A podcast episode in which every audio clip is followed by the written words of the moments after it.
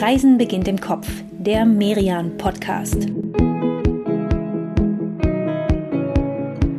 Herzlich willkommen, liebe Hörerinnen und Hörer, hier beim Merian Podcast Reisen beginnt im Kopf. Wir sind ja jetzt schon über 50 Mal mit euch zusammen auf Kopfreise gegangen und eigentlich ist das echt ein Wunder, dass eine unserer absoluten Lieblingsstädte erst jetzt dran ist. Es wird also total Zeit für Amsterdam. Oh, es wird sowas von Zeit für Amsterdam. Ich freue mich echt total auf diese Folge, denn Amsterdam, das ist ja irgendwie so ein, ja, so ein, so ein Alleskönner unter den europäischen Hauptstädten. Ist gut zu erreichen, gerade wenn man aus dem Westen von Deutschland kommt, da ist man wirklich ruckzuck Ruckzuck da. Und die Stadt, die hat irgendwie was ja, so was sehr Gemütliches. Man kann hier prima alles zu Fuß entdecken. Ja, und bei dieser Gemütlichkeit ist Amsterdam aber trotzdem irgendwie nicht trutschig oder altmodisch, sondern wirklich hip. Bei mir ist das ja so, wenn ich in eine Stadt komme, dann gucke ich immer so ganz instinktiv auf die Plakate, die da so hängen, an Litfaßsäulen oder an Mauern, an, an Theatern. Das ist für mich wie so ein, wie so ein intuitives Barometer dafür, wie so die kreative Stimmung in der Stadt ist. Und in Amsterdam macht das total Spaß, denn die haben da irgendwie so einen ganz eigenen Stil, ein bisschen experimentiert experimentell, ziemlich oft richtig witzig und einfach sympathisch. Ja, touristisch gesehen hat Amsterdam ja so ein bisschen was von einer Idealstadt. Es hat einmal so um die 900.000 Einwohner und um das Zentrum, da ziehen sich vier große Grachten und wenn man sich an diesen Grachten orientiert, da kann man sich eigentlich gar nicht mehr verlaufen. Das sind wirklich super Markierungen hier und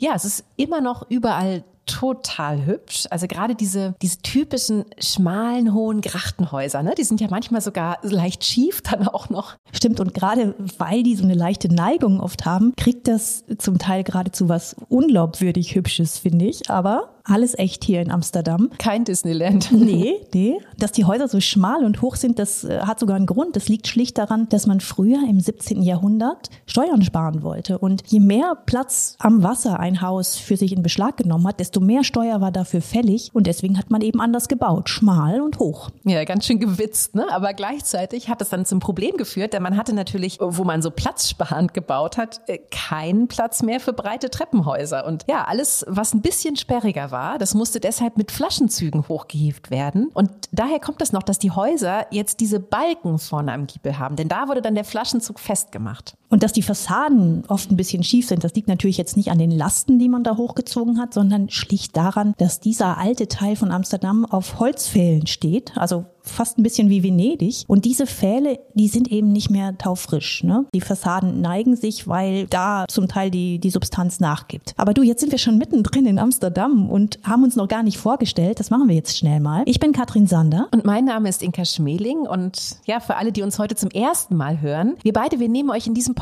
immer alle zwei Wochen mit an ein anderes Reiseziel. Und für Amsterdam, also für die Hauptstadt der Niederlande, da haben wir uns heute mal ja, so ein ganz besonderes Programm vorgenommen. Denn so schön es auch ist, wir verlassen jetzt erstmal das bekannte Zentrum und gucken uns einen ganz anderen Teil Amsterdams an, einen spannenden Teil, auch einen neuen Teil. Und dafür gehen wir dorthin, wo die Stadt gerade wächst, wo sie sich auch ja ein Stück weit neu erfindet. Nach Amsterdam Nord mit zwei O. Ja, ein kurzer Spoiler vielleicht mal vorab. Wir kommen nachher schon auch nochmal zurück ins Zentrum und nehmen uns dann auf jeden Fall Zeit für den Jordan. Also für viele ist das ja der schönste Teil Amsterdams. Aber dieser Ausflug nach Norden, der zeigt echt nochmal, ja, eine, eine Seite der Stadt, die, die ganz viele Touristen gar nicht wahrnehmen. Denn fast alle, die mit der Bahn ankommen, die gehen erstmal aus dem Bahnhof raus und dann gehen sie Richtung Zentrum. Aber wir, wir drehen uns am Bahnhof Amsterdam Zentral einmal um 180 Grad und laufen dann Richtung Wasser, Richtung Ei. Geschrieben wird das IJ.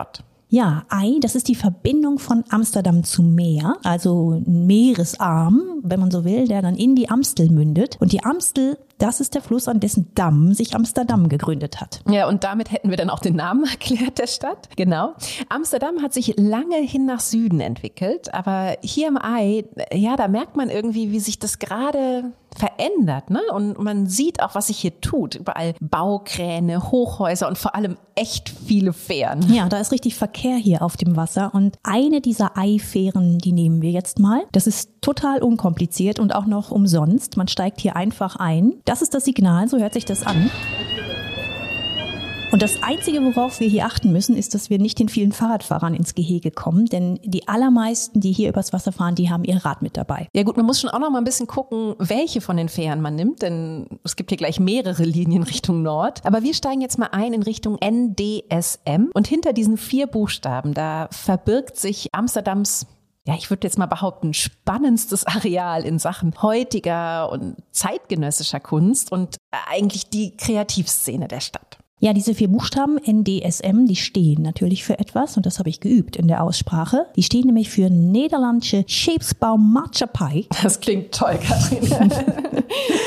und das ist der Name der Werft, die hier lange Schiffe gebaut hat. Das war eine echt riesige Werft. In den 50er Jahren, da war NDSM die größte Werft in ganz Europa und das ganze Gelände hier war einfach, ja, Industriegebiet. Ne? Hier wurden nicht nur Schiffe gebaut, sondern auch Motoren. Etliche Zulieferfirmen hatten hier ihren Sitz. Das war einfach ein total lautes, brummendes Areal. Aber damit wir kennen diese Geschichten, war dann irgendwann Schluss. Die Werft machte dicht. In den 1980ern war das. Und man hätte jetzt diese ganzen Schiffsbauhallen hier einfach abreißen können. Ja, aber das hat man zum Glück nicht gemacht, sondern man hat sie stehen lassen Wobei man vielleicht schon sagen muss, dass das kann durchaus noch kommen. Denn alles, was hier gerade passiert, das ist irgendwie, ja, das ist jetzt erstmal ein Provisorium. Und das wissen aber auch alle Menschen, die hier aktiv sind. Ne? Und gerade das macht es auch so spannend. Denn in diesen riesigen Hallen, da arbeiten heute Künstler. Es gibt sehr beliebte und sehr coole Cafés hier, wie zum Beispiel das Pleck. Das ist gebaut aus Schiffscontainern mit einem kleinen Strand zum Ei hin. Und gerade wenn die Sonne scheint, dann ist hier echt richtig viel los. Das hat hier was total pragmatisch Cooles, sage ich mal. Denn auf diesem NDSM-Gelände, da hat man immer so grob in zehn Jahreszyklen gerechnet. Und das ist eine ganz gute Größe, nicht total langfristig, aber eben, ja, doch genug Zeit, um die Künstler dazu zu ermutigen, sich auch wirklich hier niederzulassen. Denn die planen natürlich jetzt auch nicht so super langfristig. Und diese Künstler, die Kreativen, die hat man dann mit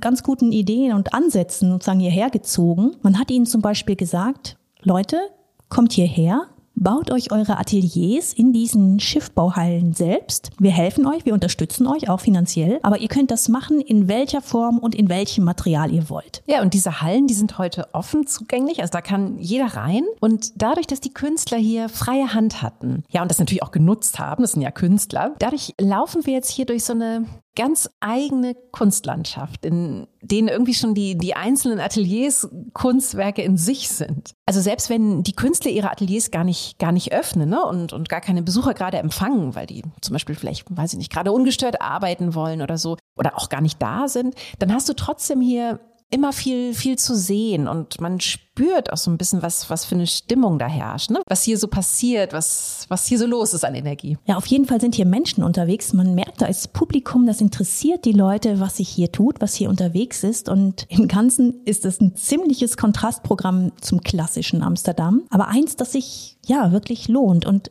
was du hier wirklich überhaupt nicht hast, ist das Gefühl, dass du im Touristen-Mainstream bist. Ja, vielleicht noch nicht, muss man dazu sagen, ne? denn die Lage hier, die ist ja so schön also wir sind hier, wie gesagt, direkt am Ei, also quasi fast am Meer. Und normalerweise geht das ja ziemlich schnell, ne, dass ähm, ja, sich solche Geheimtipps dann rumsprechen. Aber du hast schon recht, also noch hat das hier was sehr Insidermäßiges, wo wir gerade hier sind. Da ist zum Beispiel das De Scheuvel, das ist ein Gelände nur, nur fünf Minuten entfernt vom NDSM. Und da hat eine Gruppe von Enthusiasten alte, ausrangierte Boote umgearbeitet und restauriert. Und diese Boote, die sind heute alles Mögliche. Hotel, Coworking Spaces, Podcast-Studios. Ja, das sind äh, jetzt nicht so kleine Ruderboote, sondern das sind wirklich richtig große Schiffe, die hier liegen. Und das Ganze ist wie ein Dorf aus Booten. Auch hier gibt's wieder ein richtig tolles Café mit einem kleinen Steg. Da liegen dann so Menschen mit ihrem Ruderboot an und ab. Und auch das ist auf eine Weise fast wieder zu schön, um echt zu sein. Auch ein ganz anderes Idyll als diese Grachtengiebeln, viel alternativeres auf eine Weise und trotzdem ein sehr typisch niederländisches. Also ich finde diesen Norden super. Also mir gefällt das echt gut. Was sagst du denn, Inka? Ja, auf jeden Fall. Das ist ein bisschen das, was du vorhin zu den Plakaten gesagt hast. Ne? Es hat irgendwie was, was Schönes, aber auch was, was witzig Kreatives. Also ich könnte jetzt gut noch ein bisschen bleiben und ähm, ja, dann nehmen wir euch vielleicht gleich nochmal mit zu dem Haus, mit dem hier alles angefangen hat. Für mich ist das der coolste Museumsbau der Stadt. Gleich geht's weiter. Wir machen nur noch einen kurzen Werbespot. Von Amsterdams Fähren nehmen wir euch jetzt mit auf die Schiene. Die aktuelle Ausgabe von Merian stellt euch nämlich die schönsten Zugreisen der Welt vor. Also ein sehr besonderes Magazin, das sich echten Traumstrecken widmet. Es geht mit dem Royal Scotsman durch Schottland, mit dem Luxuszug Al-Andalus durch Spaniens Süden oder ihr steigt ein in den African Explorer. Also Routen, die Lust machen und dabei einen ganz anderen Blick ja, aufs Bahnfahren eröffnen. Dank toller Reportagen und großartiger Bilder. Also es lohnt sich einzusteigen in dieses Heft. Ihr findet die Ausgabe Merian, die schönsten Zugreisen der Welt am Kiosk oder im Buchhandel oder natürlich online auf merian-shop.de. So, da sind wir wieder. Immer noch in Amsterdam Nord, aber ja, nicht nur gefühlt, sondern auch geografisch sind wir jetzt schon mal ein ganzes Stück wieder näher dran am bekannten Amsterdamer Zentrum. Und unser nächster Stop mit euch hier, das ist das Eye Filmmuseum. Das ist ein Haus, das hier im Frühling 2012 eröffnet wurde, also vor ziemlich genau zehn Jahren. Und ja, das setzt voll auf die Optik. Ja, und zwar von außen in der Architektur wie auch inhaltlich. Denn das Eye Filmmuseum ist von außen einfach spektakulär. So ein riesiger weißer Bau, auch auf Pfählen gebaut, ein Stück weit ins Wasser. Also es wurde sogar Neuland dafür geschaffen. Das Ganze ist sehr asymmetrisch, ziemlich futuristisch sieht's aus. Und ja, manche finden, das wirkt wie ein Auge, das einem so zuzwinkert übers Wasser. Und andere sagen, nee, das ist eher eine weiße Möwe, die da am Wasser sitzt. Was sagst du denn? Hm.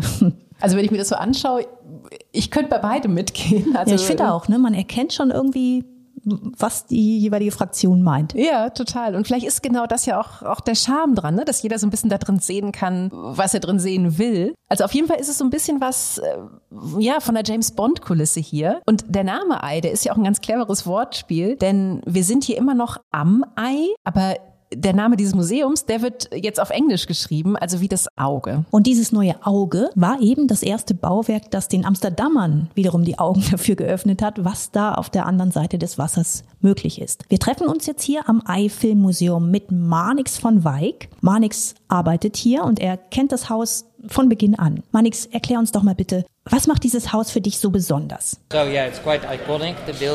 Es ist ein ziemlich ikonischer Bau. Du siehst ihn, wenn du mit dem Zug in Amsterdam ankommst, wenn du mit der Fähre übers Wasser fährst oder vom Hauptbahnhof den Bus nimmst. Er ist zu einem Wahrzeichen der Stadt geworden. Wir haben es ja eben schon gesagt, mit dem Eifilmmuseum, da hat Amsterdams Sprung übers Wasser ja eigentlich erst so richtig angefangen. Manix, du hast uns erzählt, dass Amsterdam ja auch schon vor dem Bau hier ein Filmmuseum hatte, damals im Vondelpark. Und das Haus, das war allerdings dann über die Jahre so ein bisschen zu klein geworden. Was, was ist denn dann passiert? The city of Amsterdam als die Stadt Amsterdam hörte, dass es Pläne gab, das Filmmuseum nach Rotterdam umzuziehen, da sagte die Stadt ganz entschieden, nein, wir müssen das Museum hier behalten. Uh, es gab damals schon Ideen, diese Seite des Wassers zu nutzen, schlicht weil die Seite zum Zentrum voll war. Es gab dort keinen Platz mehr river, the city is full. Das heißt, Marnix, also bevor das Ei hier eröffnet wurde, war hier gar nichts los, so. Ich meine, außer den Industrien, von denen wir eben gesprochen haben. Es war alles mehr oder weniger menschenleer. Over the past 10 years, this, this side of the river was in den Jahren vor dem Bau des Museums war kaum jemand auf der anderen Seite unterwegs. Ich lebe seit 30 Jahren in der Stadt und war früher, bevor es das Eifel-Museum gab, gerade mal zweimal drüben. Das hat sich nun geändert. Es passiert hier ganz viel. Wohnungen und Büros, Restaurants, Cafés, alles entwickelt sich hier auf dieser Seite des Flusses. New apartments, apartments, but also restaurants. There's a lot of cafes. There's a lot of companies who uh, opened offices on this side of the river. Das Tolle an diesem Haus, das ist ja nicht nur die Architektur selbst, ne? Nee, und dieses echt sensationell riesige Café, ne? Mit gigantischen Scheiben und einer Terrasse direkt am Wasser. Ja, das stimmt. Für viele Amsterdamer ist das ja echt so ein richtiger, ein richtiger Lieblingsspot geworden für einen Kaffee oder auch für einen Drink vor oder nach dem Film. Denn was ich so besonders finde, das ist, dass dieses Haus hier ja eben nicht einfach nur Museum ist, sondern dass es gleichzeitig auch, auch so ein weiterhin lebendiges Kino ist. Ne? Es hat vier Kinosäle und alle vier sind wirklich super schön. Ja, und total verschieden. Eins von diesen Kinos ist zum Beispiel komplett schwarz. Das geht zurück auf einen Filmtheoretiker, Experten, der gesagt hat, man kann bewegte Bilder überhaupt nur in schwarzem Ambiente wahrnehmen. Ob das nun stimmt, sei dahingestellt. Es ist jedenfalls spektakulär, wie es aussieht. Und das größte dieser vier Kinos, das hat sogar eine eigene Kinoorgel. Ab und zu spielt die noch, zum Beispiel, wenn es mal so alte Klassiker gibt aus der Stummfilmzeit. Die gibt's aber wirklich nicht in der Regel hier. Also das ist kein historisches Programm. Hier läuft Ein bunter Mix, also ganz viel Arthouse, viel zeitgenössisches, fast immer in Originalversion, was für uns natürlich jetzt als Nicht-Niederländer ganz komfortabel ist. Ja, hier wird ja grundsätzlich gar nicht so viel synchronisiert, ne? Und die Niederländer selbst, die sind halt auch dran gewöhnt, dass die Filme eben im Original laufen, also zum Beispiel oft auf Englisch. Was ich aber echt klasse finde, das ist, das ist dieses Gesamterlebnis hier, ne? Du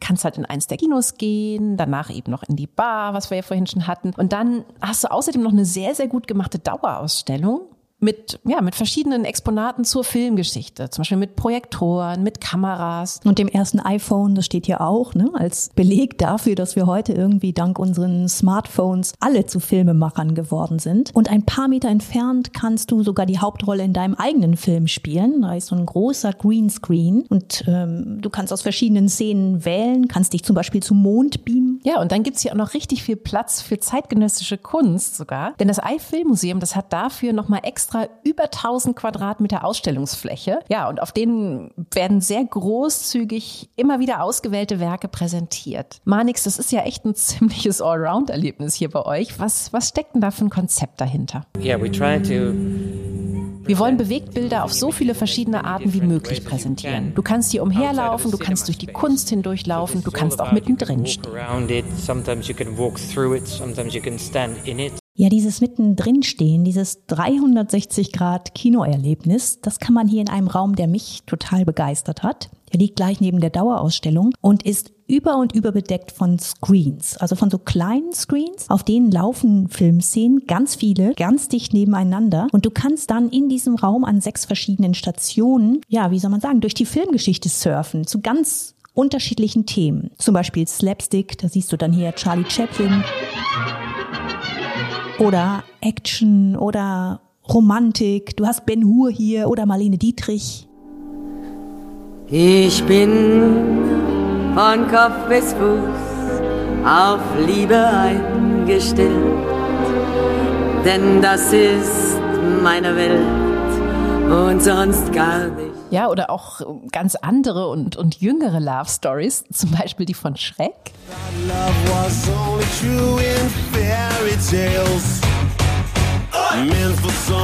Das ist wirklich wie so ein Ausflug in, ja, in das große, weite Filmuniversum. Und deswegen, wenn ihr Kino mögt und vielleicht auch mal Filme abseits der Blockbuster schauen wollt, dann kommt wirklich unbedingt in dieses Museum. Die Adresse, die schreiben wir euch natürlich auf. Bei uns in den Shownotes, da findet ihr den Link zum entsprechenden Artikel auf merian.de. Und da findet ihr dann auch noch mal mehr Hintergrundinfos, mehr Bilder. Wir beide, wir werden uns jetzt noch ein bisschen in der Filmgeschichte vergnügen und machen noch mal ganz kurz Pause. Und dann genehmigen wir uns und euch nach dem Ausflug in den Amsterdamer Norden noch eine schöne Prise historische Grachtenromantik. Dafür nehmen wir euch mit in den Jordan und dort auf die, wie ich finde, schönste Terrasse der Stadt. Also bleibt dran, bis gleich.